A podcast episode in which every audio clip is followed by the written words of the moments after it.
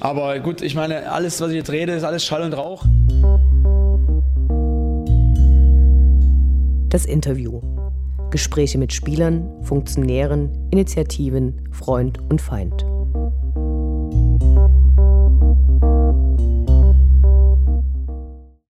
Wir sprechen heute mit dem kaufmännischen Geschäftsführer Michael Bohn und Dynamos technischem Leiter Sven Hartmann zum aktuellen Stand des neuen Trainingszentrums. Vielen Dank, dass ihr euch die Zeit nehmt. Hallo.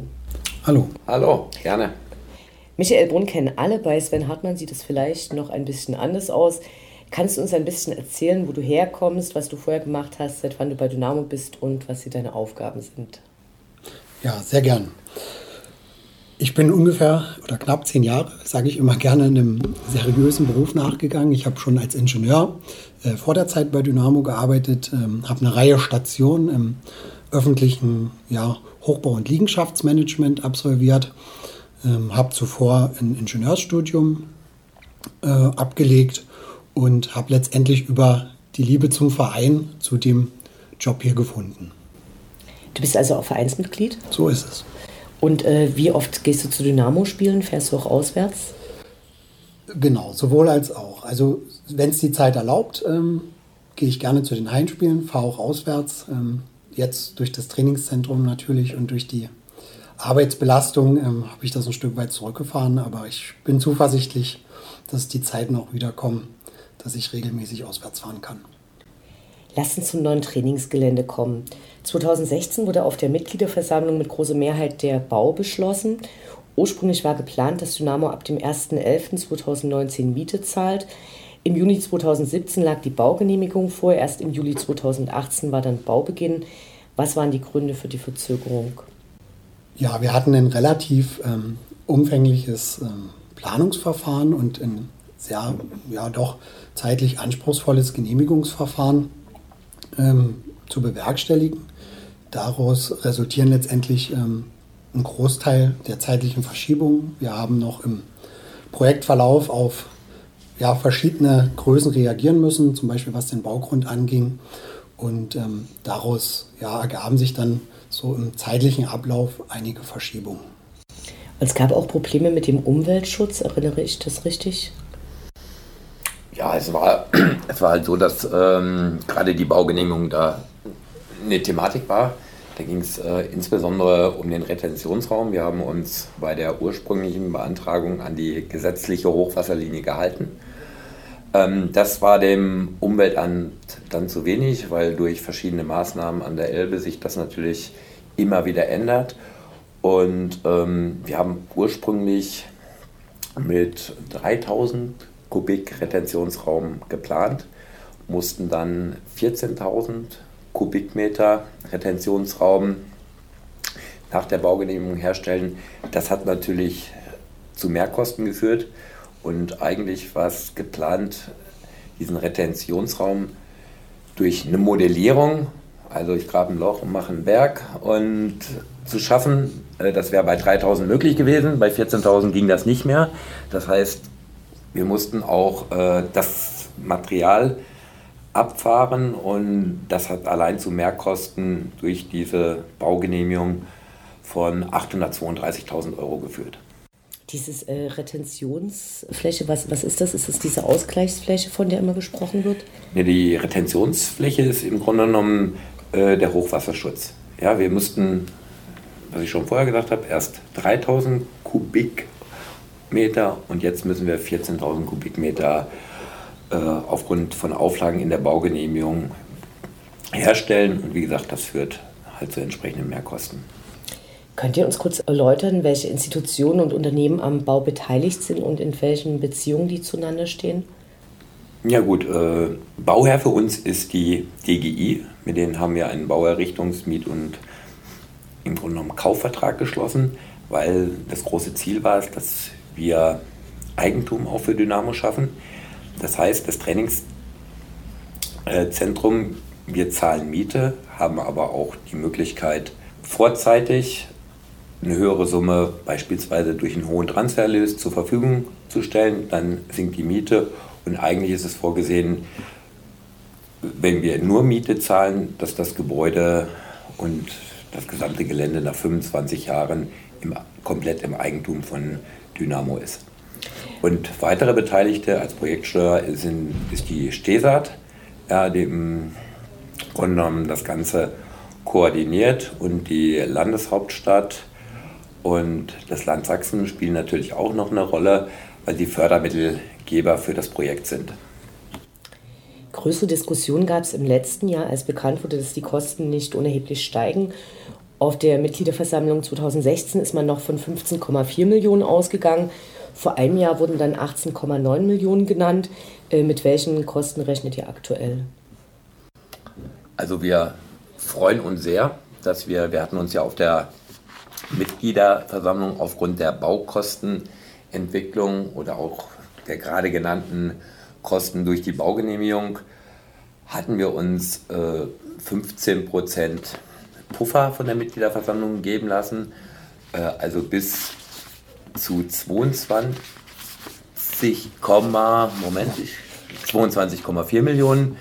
Äh, jetzt ist es wirklich so, dass wir äh, noch bei den 19,4 liegen und das ist für uns sehr, sehr positiv. Ja, es gibt viele andere Projekte, wo die Kosten aus dem Ruder laufen. Wir mussten diesen Puffer noch nicht angreifen und äh, erfreulicherweise können wir auch berichten, dass wir im Moment noch mit dem Land und auch mit der Stadt in Gesprächen sind, äh, was die Mehrkostenförderung betrifft. Und da sind wir auch sehr, sehr zuversichtlich, dass wir da zusätzliche Fördermittel bekommen können. Die Stadt errichtet äh, das Zentrum und wird dann an Dynamo vermieten, wobei Dynamo eben diese jährliche Kaufoption erhalten soll. Auf einer Mitgliederversammlung wurden mal 42.000 Euro Miete pro Monat genannt. Steigen auch diese Kosten oder verlängert sich dann die Laufzeit, die mit 25 Jahren angesetzt wurde? Also das werden wir entscheiden, wenn das Projekt beendet ist. Ja, wir haben äh, eine sehr, sehr positive wirtschaftliche Entwicklung im Verein. Äh, wir können jetzt aktuell mehr als 8 Millionen Euro Eigenkapital unser eigen nennen.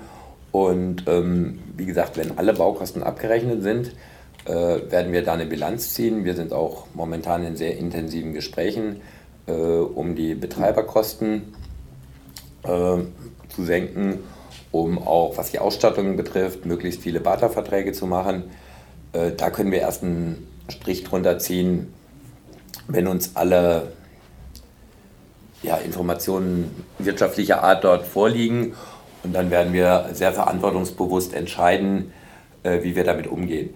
Es ist aber schon so, dass momentan das Zinsniveau sehr, sehr niedrig ist und es wirtschaftlich von daher äh, wenig Sinn macht, Sondertilgung momentan zu machen.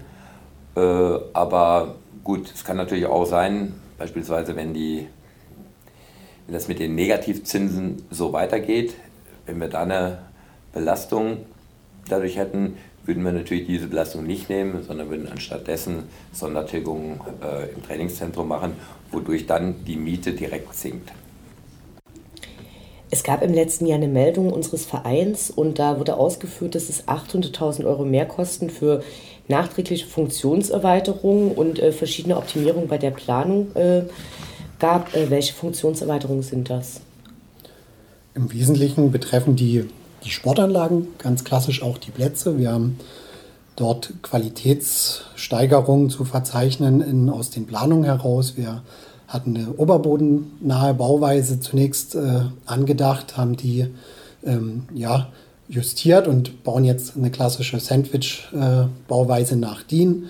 Ähm, das ist eine wirkliche Qualitätssteigerung, führt zu deutlich ähm, besser nutzbaren Rasenplätzen. Die haben eine deutlich höhere Wasserdurchlässigkeit, ähm, eine deutlich bessere Ebenmäßigkeit. Das ist wirklich ein Qualitätsgewinn für die Plätze. In dem Zusammenhang haben wir auch die beheizten Plätze, die Heizungsanlagen selber angepasst, sowohl die, die Technik als auch das, was im Platz verbaut wurde, aber auch die Beregnungsanlagen. Zum Beispiel haben wir nachgesteuert im Bereich des Kunstrasens, was vielleicht auf Anhieb etwas äh, ja, merkwürdig klingt. Auch der Kunstrasenplatz hat eine Beregnungsanlage erhalten, aus zweierlei Gründen. Zum einen dient das Wasser, was man aufbringt, ähm, ja, als, als Gleitmittel, führt also dazu, dass der Platz ähm, ja, den, die Kraft besser abtragen kann, auch mechanisch weniger verschleißt und natürlich gerade in den Sommermonaten jeder, der schon mal auf einem Kunstrasenplatz im Sommer gespielt hat, merkt natürlich, dass der sich unheimlich aufheizt.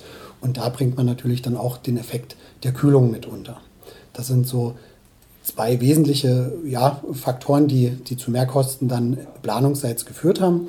Aber auch äh, die Verbesserungen im Bereich des Multifunktionshügels schlagen da bei den Kosten zu Buche. Wir haben aber tatsächlich jetzt einen Multifunktionshügel, verschiedene Möglichkeiten des, des Trainings dort untergebracht und natürlich auch Grundrissoptimierungen, Detailverbesserungen bei der Gebäudetechnik äh, schlagen sich dort nochmal nieder. Was stelle ich mir unter diesem Multifunktionshügel vor? Was für Möglichkeiten des Trainings gibt es da alles? Ja, also der Urvater des Multifunktionshügels ist so dieser ja, ähm, Felix Magath-Hügel. Ähm, letztendlich Felix Magath. Ja, ähm, zwei Gefällelaufbahnen, unterschiedlich starkes Gefälle auf der einen Seite, auf der anderen Seite Treppenstufen, wo man zum Beispiel im Schlusssprung auch Sprungkraftübungen durchführen kann.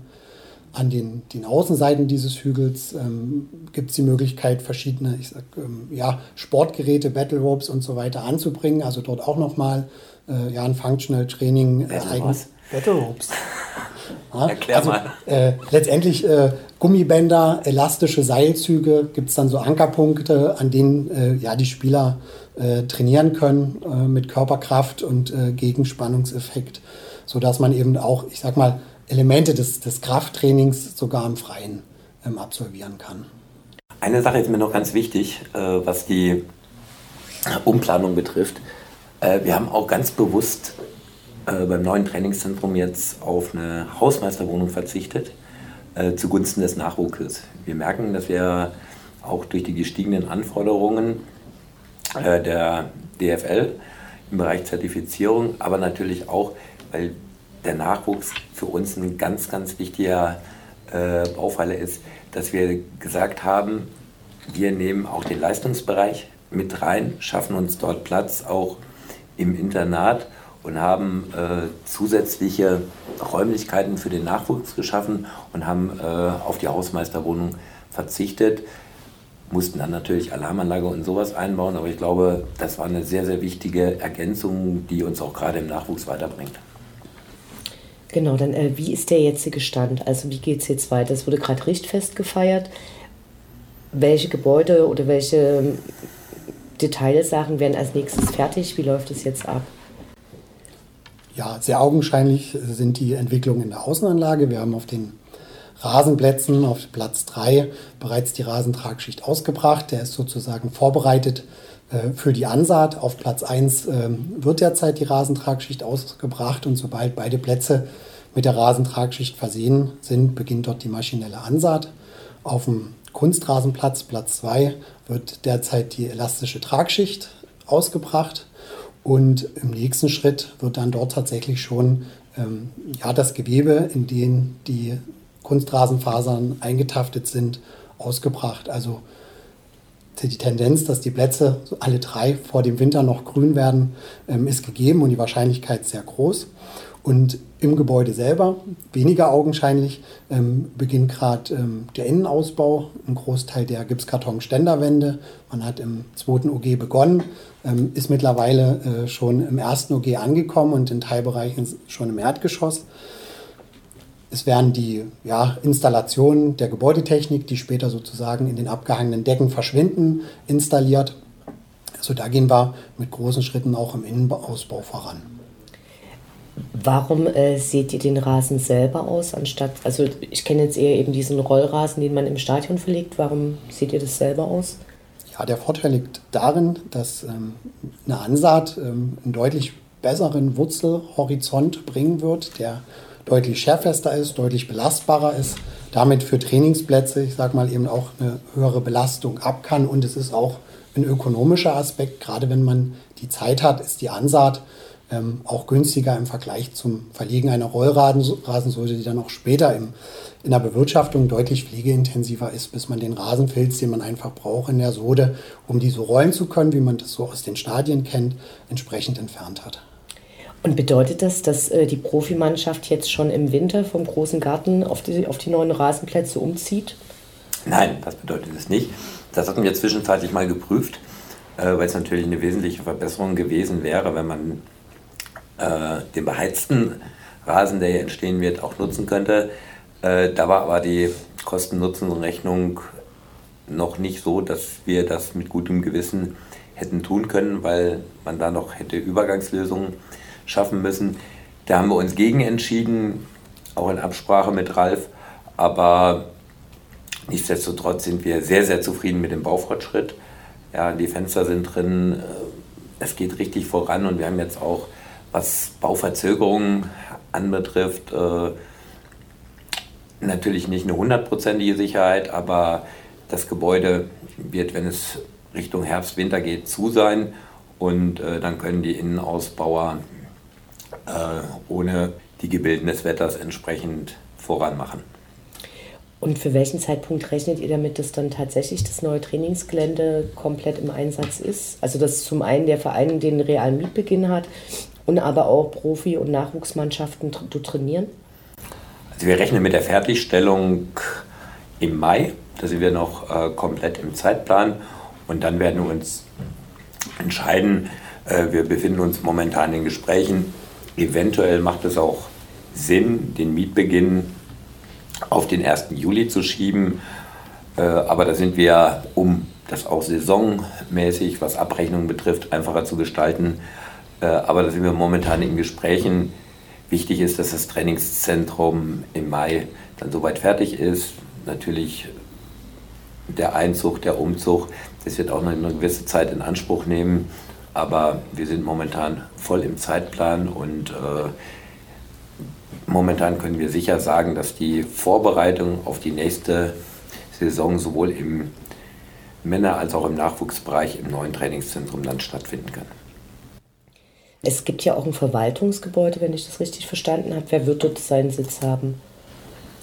Also das Verwaltungsgebäude, es ist unser sportlicher Standort ja, und äh, unsere sportliche Abteilung wird dort einziehen. Das heißt, Ralf Minge, Martin Börner, die Scouts, alle, die mit dem sportlichen Bereich, und wie ich auch gerade schon gesagt habe, die Nachwuchsakademie, der Leistungsbereich, alle, die mit dem sportlichen Bereich zu tun haben, werden unter einem Dach sitzen und äh, der Grundlagen- und Aufbaubereich wird weiter in der NWA sitzen, aber da sind die Wege sehr, sehr kurz und da werden wir eine Menge Synergieeffekte haben.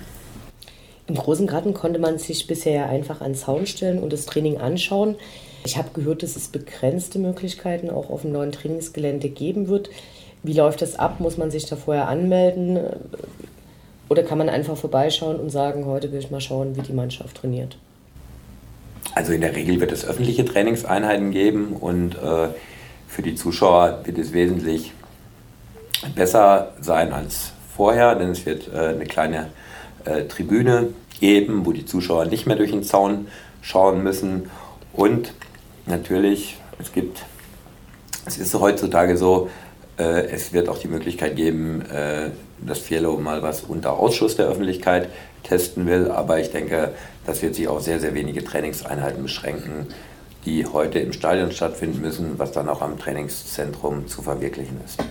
Vielleicht als kleine Ergänzung noch, die Tribüne wird reichlich 300 Stehplätze umfassen. Also okay. für einen Trainingsbetrieb doch eine beachtliche Anzahl. Wie findet die Kommunikation innerhalb unseres Vereins zu diesem eigentlich wichtigsten großen Projekt äh, statt? Müsst ihr da regelmäßig Berichte schreiben oder geht ihr regelmäßig zu den Aufsichtsratssitzungen und erstattet dort äh, Bericht oder wie stelle ich mir das vor?